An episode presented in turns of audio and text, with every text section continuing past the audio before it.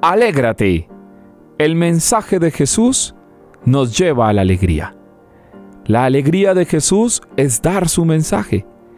Por eso, mis hermanos, el mensaje alegra el corazón y el corazón se alegra por el mensaje. Alégrate pese a cualquier circunstancia. Alégrate incluso en el dolor. Alégrate cuando te faltan fuerzas. Alégrate cuando todos te han dicho que todo está destruido. Alégrate cuando la voz del fracaso se hace más fuerte. Alégrate cuando tus impulsos y convicciones estén perdiendo valor.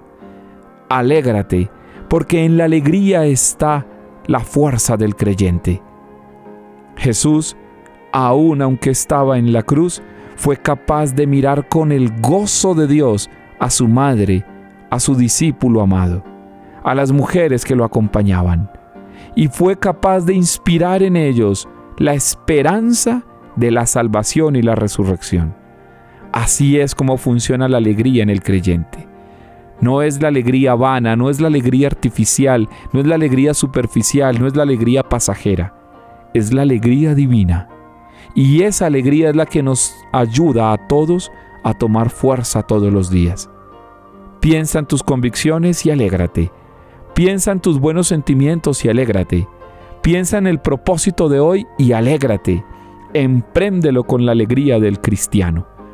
La Pascua es signo de la alegría futura que se hace evidente en el presente. Por eso, no dejes de alegrarte pese a cualquier circunstancia o situación, porque Dios colma vuestra alegría.